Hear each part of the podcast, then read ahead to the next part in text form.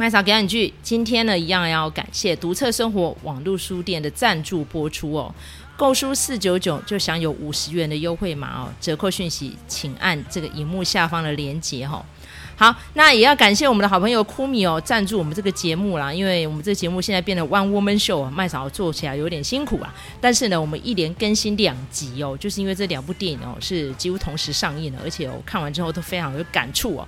那现在终于轮到国片哦，就是这一部《周楚除三害》呀。那因为其实我们从小都在听周楚除三害的故事哦，它是从《世说新语》出来的哦。就是在讲说，古代有个叫做周楚的人呐、啊，他发现奇怪哦，他居住的地方哦，虽然不至于说有饥荒啊，大家也过得都还不错，但为什么每天哦都是这样愁眉苦脸哦，民不聊生的样子啊？说你们到底在干枯线啊？这样子，些哀悲给我什么意思的这样子？然后当地呢就有一个老阿伯哦，就跟他说：“哎呀，我们这里呀、啊、有三害啊，第一害呢就是山上有猛虎啊，第二害啊就是这个桥下哈、哦、就水里有蛟龙啊。”那第三害他都不讲这样子吼，然后这个周楚就说，嗯，哎，不然我简单啊，我就上山除猛虎，下山斩蛟龙，看看你们日子会不会好过一点。我想当英雄这样吼。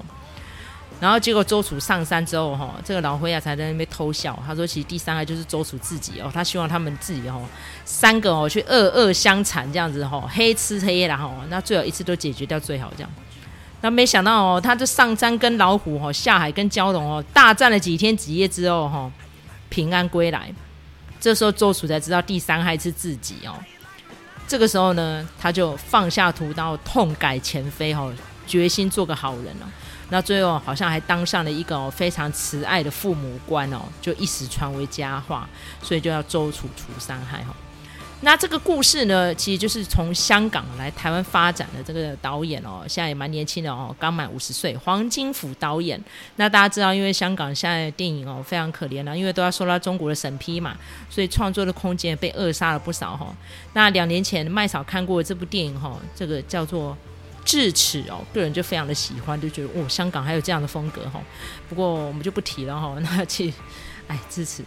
啊，怎么说呢？我觉得还是有一些美中不足的地方。但是我觉得这一次哦，我在看周处除三害的时候，应该说满分一百，我可以打八十五分呢。我这是给他超高好评的哈。感谢我们的好朋友哦，叉叉 Y，还有半瓶醋大哥哦，他们的频道制作哦，就大推这部片。我想说，哇，我一定要趁着国庆年假去看这样。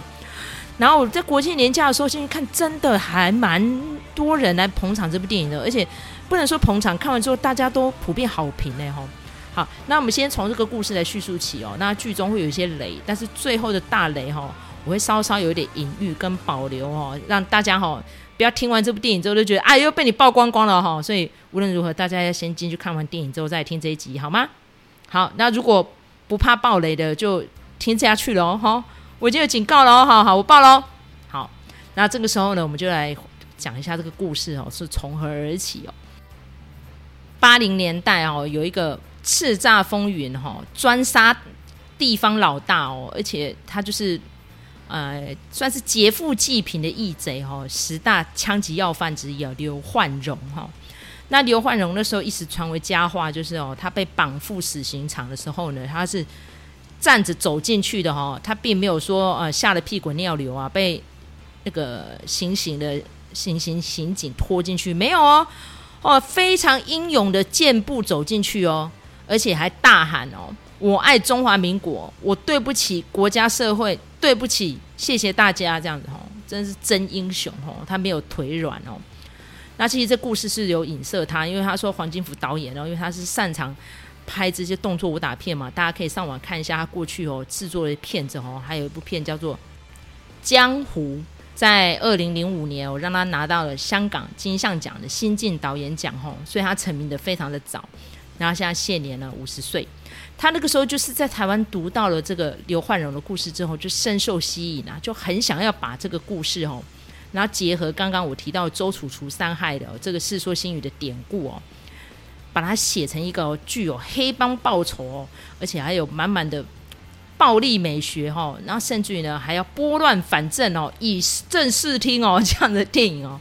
然后那时候呢，他找阮经天的时候哦，他其实有引起一小阵的风波，因为大家知道，其实十年前在金马五十的时候，阮经天他说，因为隔天要轧戏呀，所以他就没有出席而。最后所有的得奖人的大巨头哈，那一段听说哈，把这个列姐哈，就这部电影的制片李烈给气得半死。我说足足十年了，气阮经天不讲话哈。但是他说整个剧本写完之后，他发现好像不找阮经天不行哦，因为当年阮经天他就是演艋舺的时候拿奖嘛，拿到影帝奖哦，这个也十年前的事情了。艋舺那部片，我个人也有看过哈。但是我觉得他这一次的表现真是登峰造极哦，超越当年的艋舺不知道几倍哦，我觉得已经创下演技的新高度了哈。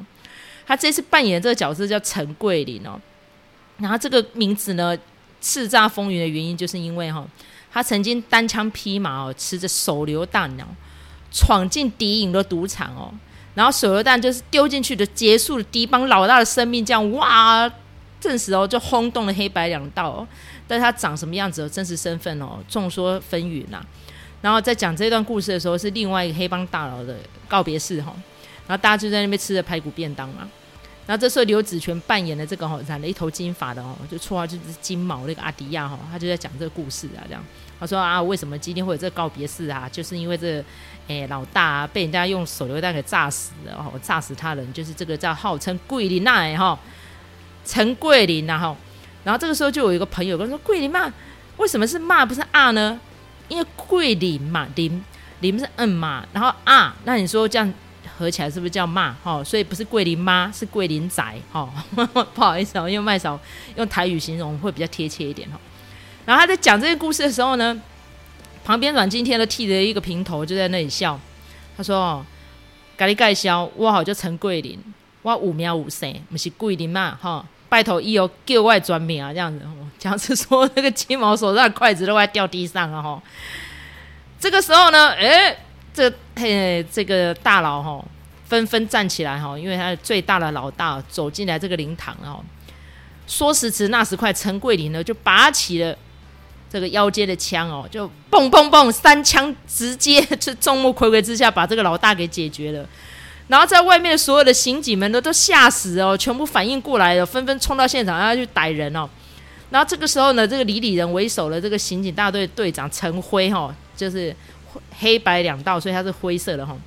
这个嘛金灰了哈，因为他就一直纠纠缠呐，勾勾顶呀，然后就开始冲进去要去抓陈桂林，然后陈桂林要跑出来的时候，他直觉说，哎，这是他。然后就开始追逐了哈，这场追逐戏实在有够好看，大家可以上网看 YouTube 哈，片上有试出一个片花两个两分多钟哦，那个镜头哇，真好看到不行。然后看到李李仁的那个映后哈的访谈，他说导演有跟我说，你不能有表情啊，你不能痛啊，你再怎么样你要忍住啊。他说哈，被打还不能痛哦，说 好吧，没办法，而且当时我都已经五十几岁了，我要这样追哦，然后就开始哦我。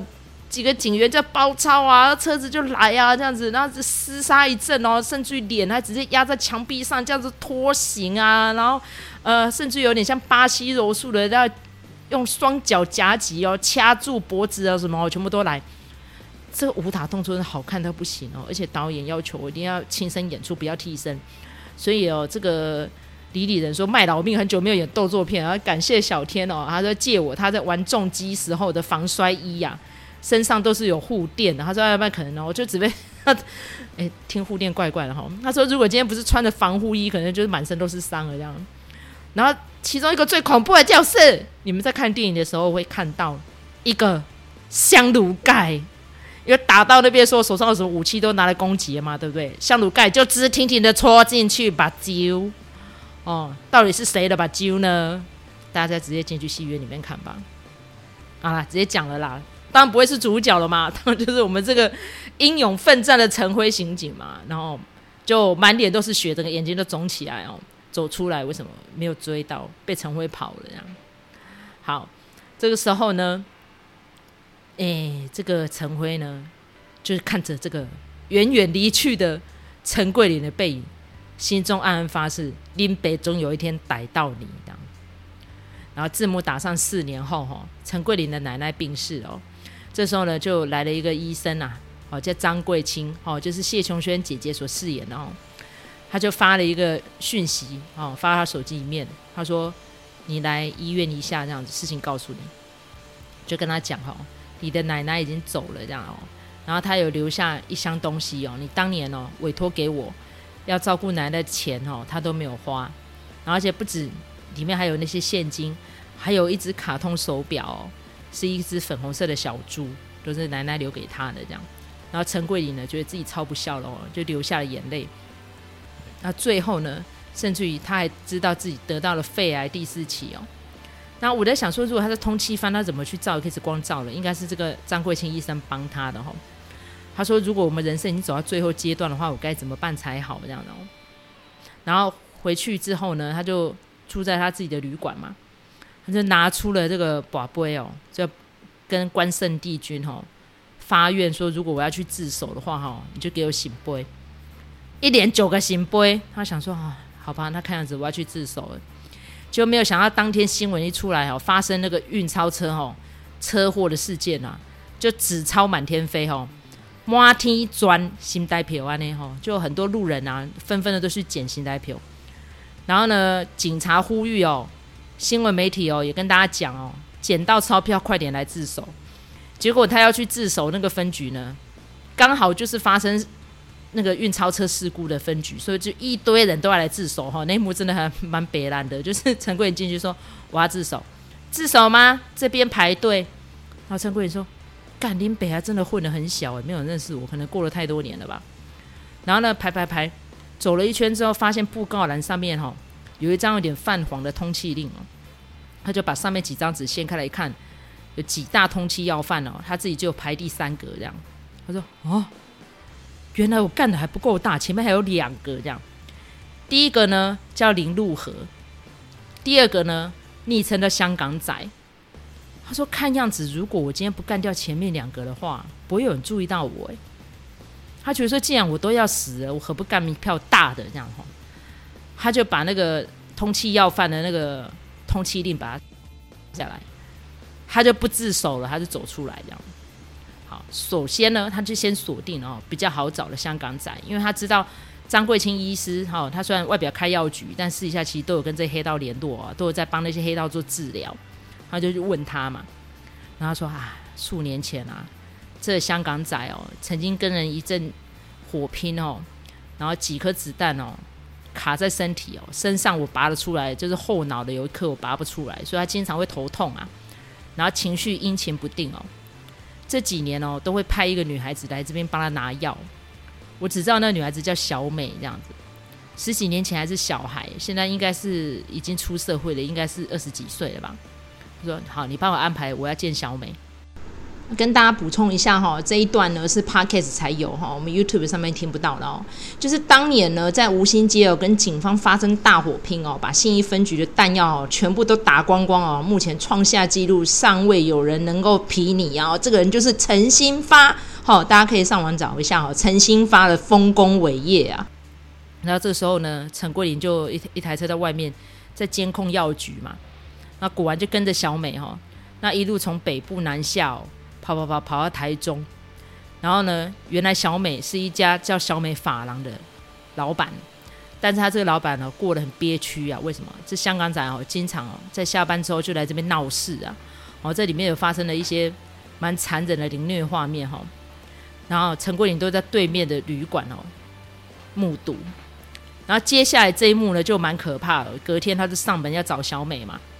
他就假称哦，说他要剃胡子，这样大家知道那个剃刀是最恐怖的。我麦草只要看到剃刀，我就知道哦，又见血这样。然后小美操作到一半的时候，香港仔就进来了，把剃刀一把哈揪过去哦，就开始说：“我来帮你啊。”然后就操着他的广东腔就说：“先生哪里来啊？”他说：“哦，我台北来哦，我姓林。”他就唬烂一个名字哦。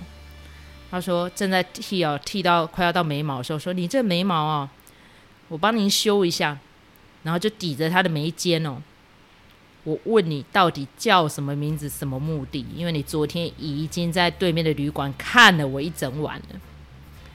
然后那一刀下去就已经割到他的眉毛尾了，我已经见血有伤口了这样子。然后小美就讲了一声说：“先放下，不要在这里啦。”这样子。好，所以呢，那一刀就没有下去这样子。小美在这千钧一发的时候救下了陈桂林。那也夺下了那一把剃刀，也跟他说：“你下次不要再来了。”然后隔天呢，陈桂林进来这个发廊，然后那个导演安排了一个镜头，就是他低下头，就是慢条斯理在绑他的鞋带哦，应该是在观察周遭的环境哦。然后上来的时候呢，刚好看到就是呃小美正在被欺负了哈，我我形容到这边就好了，就开始抓住这个香港仔开始厮杀了哈。然后厮杀一阵子之后呢，就开始碰到隔壁的警示铃哦。然后对面香港仔几个小喽啰哈正在吃东西，然后看到那个灯一下闪一下灭，一下闪一下灭，所以一下说：“老板结账，哎，先不用。”哎，老板结账，哎，先不用。他说：“靠北，到老大在干嘛？”这样，其实里面哦已经杀声震天了哦。这袁富华大哥说：“哦，哇，已经到了这个五十八岁年纪了，还要来这一套。”他说：“非常感谢导演哦，还有小天借我那个防护衣哦。”所以我说这个小天哦。玩重机真的救了蛮多剧组演员的衣服，可以借那么多人哦。哎，不过刚好大家都可以穿，对不对哦？而且他讲到这一段还感动到哭出来。他说：“哦，真的很痛啊，真的直接是实打实的武打戏呢。”吼，然后小美还被铐在那边的时候呢，两个已经厮杀到一路哦，从楼梯上滚下去了。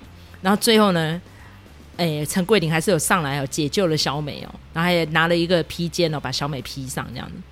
然后一路追追追追追，然后就是一定要让香港仔死就对了哦。在追的过程当中哦，不但顺手解决掉那几个把风的小弟哈，然后追到田边哦，到一个菜园的样子哦，看起来像是一个 greenhouse 这样。香港仔大问说：“为什么？给我一个理由，告诉我为什么这样子哦。”那最后呢是没有讲出来说到底有没有理由啦，没有那个镜头，但是我觉得他应该听到那个镜头会觉得傻眼吧，到底是什么深仇大恨呢？原来是为了这样的事哈，这样哈。OK，那解决掉这个香港仔之后，进入到重头戏哦，所以我有看到别的频道说为什么第三段重头戏特别长，我觉得就是要这样铺陈才好看的哈，就是要去找这个头号通缉要犯哈，头号通缉要犯呢叫做林禄和，他的昵称叫牛头。好的，也就是这部片的片名了。我当初看到这个片名，说：“哎，为什么这样子取呢？”片名叫什么？The Pig, the Snake, and the Pigeon。好，就是佛教的贪嗔痴的意思哈。代表贪的是谁？不是猪哦，猪并猪是吃哦哈。代表贪的是鸽子哦。因为呢，佛祖曾经哦，他有讲过一个故事哦。他说他有一世哦，是个鸽王，就是因为带领一群鸽子哦进到宫中偷吃东西，就吃太饱，被抓住了哈。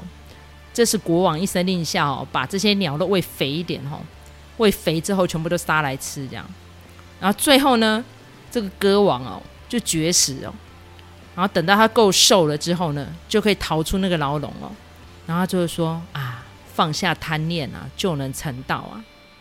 所以呢，还有一句话叫“人为财死，鸟为食亡”，好，所以呢，代表这个贪的呢，就是鸽子。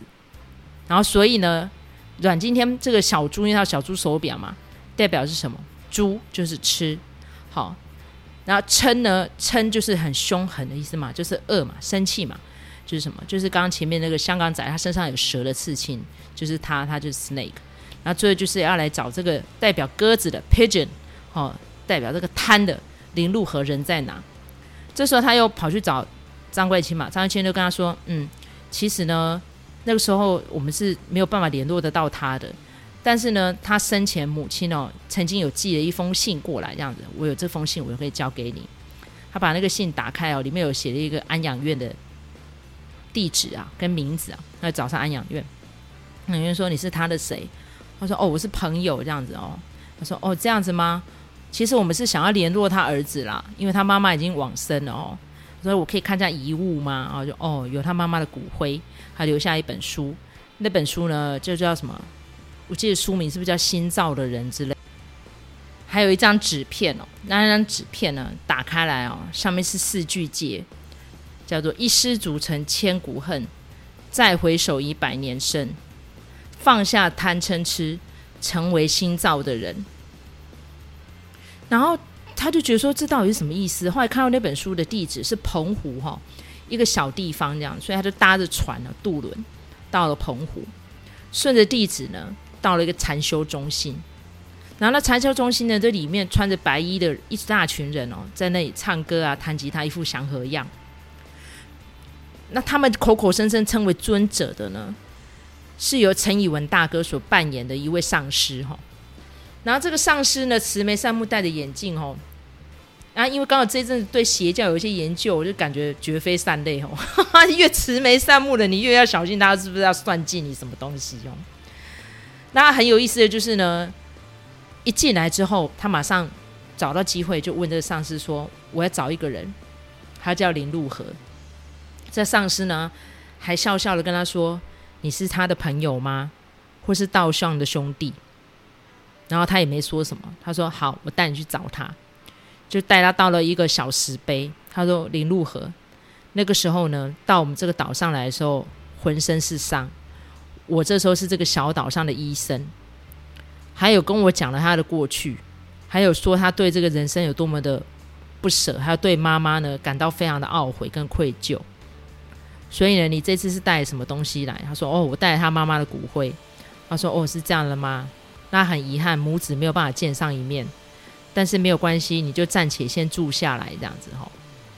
好，那进到这个禅修处呢，发现他们不仅唱歌哦，还会做一些劳动啊，然后大家看起来好像都放下所有的贪嗔痴的感觉，这样子，好像全部都目空一切的紧熬紧熬啊，出国比赛啊那吼。然后呢，阮经天就是跟着他们一起参加活动的时候，突然就大口吐，吐了一堆黑血出来哈。他扮演这个陈奎林呢。是不是在体内呢有什么样的问题？这样，然后就昏倒了。然后这时候呢，信众其中一个说：“哦，他带来那些药啊，看样子是治疗这个肺癌的药。”这样。这个时候呢，他们的师父呢，哈、哦，尊者就跟他说：“哦，没有关系，就照顾他就对了哈。然后有机会我会再带他去医院检查，这样。然后大家到医院去检查之后呢，医生哦就拿出来扫描 X 光片，他说。”你说你这个是肺癌末期吗？可是我看样子是可以治疗的，没有你讲的那么严重呢。应该是还好，还可以处理的这样。然后这时候呢，陈桂林就是一脸不可置信，他说：“难道进来这个神圣的地方之后，我的病自己就好了吗？”这样子。然后他就开始脱口说出啊，他说：“哦，我身上带了一百万现金啊，然后还有什么样的挂碍这样子。”然后这个时候呢。尊者就给他一个盒子哦，然后他就把所有的东西都放进去，然后还有手上不是有一只手表吗？他奶奶给他的。他说这个不行，这是奶奶给我的遗物诶。他说如果你还有执念的话，表示你还没有活出来，那你就离开吧。这样，然后就知道大哭不止哦，就把那只手表放进去了哈。然后最后呢，就是有个入教的仪式啊，把他带进去这个大会堂，然后剪刀拿起来就开始乱剪他的头发。好，边剪还要边念：“我是个罪人。”然后旁边人就要拿那个呃竹鞭子抽他的背哦，鞭刑哦。他说：“对不起国家，啪！对不起社会，啪！”这样子。我看到那一段，我就觉得说这个一定在恶搞，真的，真的，这绝对有事哈。好，结果呢，在这边生活一阵子之后，哈，他一开始呢也是淡然处之啊，最后来了一对母子哦。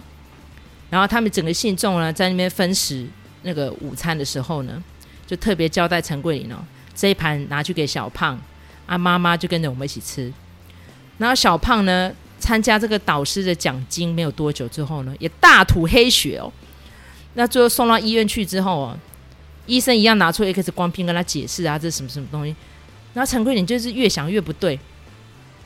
那最后那个妈妈一样哦，也被带到了一个。小房间去，我跟他说：“哦，你要放下你身上的所有的财物啊，跟你的坚持啊，所以他的存折啊、印章啊，什么都要交出来了，包含他的结婚戒指哦。本来也是舍不得那个戒指，尊者也跟他说：你要是舍不得这个的话，哈，你没办法超脱之类的。那好死不死哦，陈桂林呢，基本上果然不是混出来的哈，他也偷偷的发现了这个尊者哈，跟他的一个女信徒哦，有一个淫乐小窟啊，就让我想到我们那时候看到哈那个。”以神之名哦，行邪教哦，还性侵女信徒之时的郑明熙哦，也是这样子，他有那种淫乐之窟。他想说，哇，这个导演真的是用心颇深啊。所以说哈，当初为什么法师有说过哦，地狱哦，很多都穿袈裟的，就是那种假借神佛之名，其实都是在敛财行恶哈。后来最后呢，他也去找找找，发现哦。每个人都有一个盒子在那边哦，他也找到属于他的盒子了，但是只剩下阿嬷给他的手表，当然里面的现金已经不见了。那最后呢，他就冲回来发现哦，当初那个入教仪式在剪头发那一段哦，小胖的妈妈已经跪在那边了。然后呢，陈桂林就进来吼啊，说：“快离开，快带你儿子离开，离开这里！”这样子。那旁边说的信众都把他围起来了嘛，哦。然后呢，尊者也喊说：“你就是因为哦拖拖拉拉的不肯做决定，才沦落到这样的境地。所以呢，你到这样的境地就是你自己造成的哈、哦、之类的，就开始在数落信众们了。”那这时候，旁边的那个陈桂林还在那边大喊大叫的时候，这个妈妈根本不知道怎样才好。然后这时候，大师就递给他一把刀子哦，快点做决定。然后旁边几个信徒就喊杀杀杀杀杀。所以这个时候，我想说，到底是那一刀要杀向陈桂林，还是要杀向谁？哈，那这边最大的雷来了。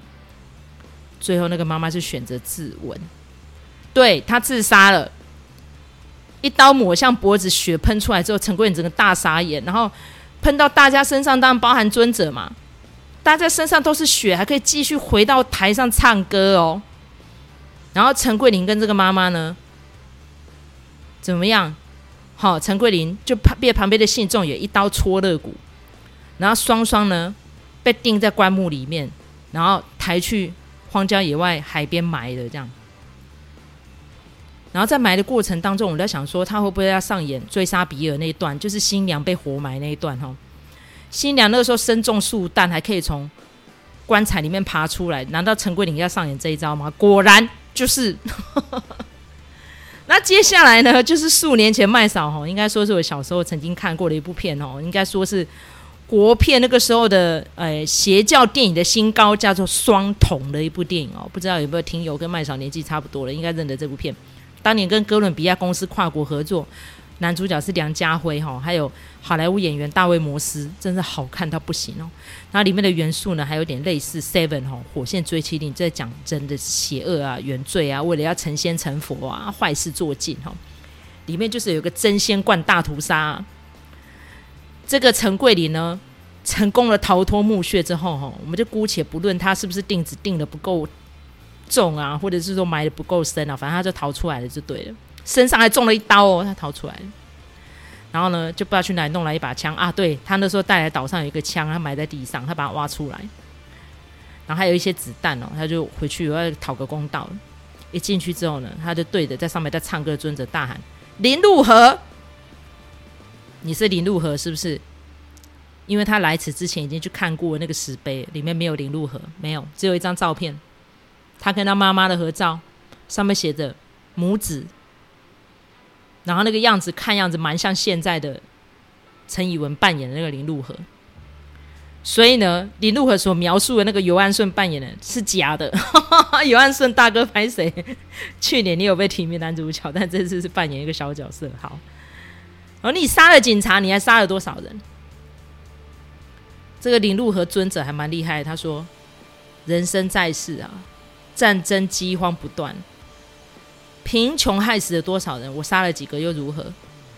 哦，很会狡辩哦。那下面的信徒还在唱歌哦。他说：“我来此之前哦，曾经说过哈，我要帮人间除掉两大害。你是通缉要犯第一名，我拔了九个圣杯，叫我去自首，所以我现在呢，就九发子弹对你。如果九颗都卡弹的话，表示上天饶你一命。”如果没有的话，就听天由命，饶你一命，走的是我；没有饶，你的大限就到。嘣，卡弹，嘣，卡弹，砰，射出去了。林路和当场额心中弹，脑浆失忆，喷到他后面自己的油画上面倒下来。那这时候陈桂林呢，想说枪收一收来回去了嘛，吼。没有想到，竟然里面还在唱歌。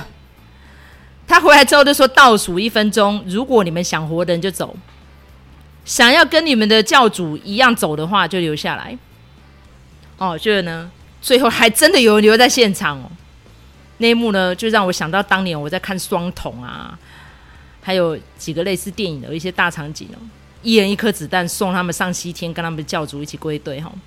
最后一个呢，就是教主的女人曾沛予扮演那个角色哦，死前一刻还慷慨赴义，还在那里弹琴唱歌。哎，我想到这一幕，跟对照铁达尼号那群船长们，真好讽刺哦。最后呢，陈桂林完成了他这最大任务之后，搭着渡轮回台湾投案。那这一段呢，我们就再做一个补充啦，哈。那刘焕荣那个时候呢，其实是因为涉及了太多案子，后来躲到日本去嘛。他最后是在日本被警方抓到了，然后司法互助把他送回来的，所以他不是投案的哈。但是呢，他最后就是枪决前的遗言，就是中华民国万岁，对不起大家，然后还感谢玉芳的教诲，这样子哈，类似这样，就等于是痛改前非啊。所以他那个时候要执行枪决之前哦，蓝绿非常多的立委哦都联名哦，就是希望可以特赦他啦。但是他杀死人是事实嘛，虽然他杀的人呢全部都是大奸大恶之人哦。那刘焕荣生前曾经也说过，这十大通缉要犯这个名单哦，真的不要这样。他说，因为哈很多人其实应该是罪不至死啊，但是呢，可能为了逞凶斗狠啊，为了死后留名啊，好毛起来干这样子，然后希望自己可以上排行榜哦。他说这个其实哈。本来不会死罪，到最后都变成死刑犯哦。他说：“谁希望身上一天到晚都带着枪械哦，东躲西藏的哦？”所以他就严厉批判哦，说不应该要列这个十大通缉要犯。那后来就没有了啦哦，就是在近年来大家都没有看到十大通缉要犯这样子的排行榜了嘛，对不对哦？那而且那个时候还蛮夸张，我记得麦嫂小时候那个街头巷尾都有在贴哦，所以。这个措施现在废止，我觉得也是好事一件，然后大家可以列作参考。但是阮经天在在这边呢，他其实那个宣言哦，是在投案哦，就是从那个台湾轮上面下来的时候喊的哦，那里面没有中华民国四个字啦，所以就有些网友自己脑补说，他是不是要卖版权去中国，所以就不念中华民国。我觉得嗯，好吧，就大家想想看吧，到底是不是有这个用意啦？哦，我觉得可能嗯，或许啦，不排除啦哈。在死刑囚的过程中呢，张贵清来找他哈，一来之后就已经剃得满头光了。那我看到访谈哦，听说阮经天看到那一幕是大哭啊，因为他一直以为是导演逼他剃的，他说其实不是，他是因为谢琼轩说他这样子演他有说服力，而且他们集体是瞒着小天的，所以阮经天并不知道，所以他看着哭哭哭哭。李烈说他哭了足足四个小时，说你们怎么可以这样？你们为什么要这样？这样子哦，其实不是啦，是为了联系然后。因为其实真的实际上生病的是医生，不是阮经天哈，不是陈桂林呐嘿。然后他就说啊，那个时候我想说，我一直在帮你们黑道在那边缝刀伤啊、拔子弹啊，就没想到自己这样。我想说应该要在死前积点阴德，因为他有个儿子还很小嘛。当初也是因为绑架了这个儿子，所以他才能够穿出前面两个老大在哪里，才让陈桂林知道的嘛。他说那我何不如一石三鸟？就一次把你们三个都收拾了，看看可不可以得到一点社会的公平正义这样。然后陈桂林说：“其实我在监狱里面也有想到，因为我做了身体检查，医生说我根本就没有病啊，所以到底得癌症的人是谁？然后一来就看到那个医生变那样，哇！我觉得那一段真的也是蛮催泪的吼。我只是不知道为什么谢琼轩大姐在这部片里面的对白都讲得好生硬哦，她明明是一个很有实力的演员啊，那呢？”还有王静，真的妹妹，我觉得你嘎太多戏了哈，这部片里的表现也没有很好。但是我觉得无论如何，我觉得真的阮经天一个人表现真是凌驾所有的人哦，尤其是最后慷慨赴义那一段哦，就是重现刘焕荣当年哦非常英勇的走向刑场哦，而且呢要上刑具的时候一一声都不哀哦，哦，然后直接大家都知道是枪决嘛吼。就医生呢，用听诊器听出心脏在哪里，画一个粉笔圈，然后对着粉笔圈开枪的哈，然后最后是微笑的哦，这是这是真英雄哈。好，那这部片呢，其实，在金马奖这一次我们提名的七大项奖哦，那所有的大奖项，比如说最佳导演啊、最佳编剧都有，可是摄影奖跟剧本奖没有得到哦。那我觉得有点可惜啦，因为我个人看了真的是非常非常喜欢哦。也大推我的听友们哦，如果真的哦还有上映的话，一定要进场去看哦，绝对有非常大的收获。那至于麦草个人有没有什么特殊见地哦？因为其实时间哈，我们现在也差不多了，因为我们一集差不多是半小时。我个人的感想就是这个样子，然后死有轻于鸿毛，重于泰山，所以你要有哪一种死法？人在死之前，绝对会有非常多的跑马灯。那陈桂林的人生当然过得很辛苦啊，因为最后要杀青的时候，阮经天他好几次泣不成声，他觉得这人生真的是太苦了，我也觉得很苦啊。到最后他觉得得到救赎了，没有想到也是通缉要犯办的哈。所以你要相信的是谁？哦，相信佛吗？但是你没有见到佛。相信老师吗？老师也有贪嗔痴妄疑呀。那信谁也不能信自己啊。好、哦，所以麦草这一阵子在读这本书，也得到非常感触，叫叫做我也许错了。对，真的有时候我们在反省，是不是就是把这句话放在心上？我也许错了，不要太相信你脑中所有的念头，还有也不要太恣意妄为。虽然人生短短数十载，但是请尽量不要做让自己后悔，或是让你的亲友痛苦的事情，好吗？好，所以我觉得这是一部劝世作品啊，不应该把它形容成黑帮片。但是当初导演这样设计哦，宣传这样子制作哈，我可能就是要满足听众的好奇心吧。好，那观众好奇心满足到了吗？我个人觉得是有的。好，也希望我的听众朋友们呢，听到这集之后呢，赶快进场看这一部《周楚除伤害》，真的可以号称今年的国片哦。我觉得是制作完成度最佳的一部电影哈。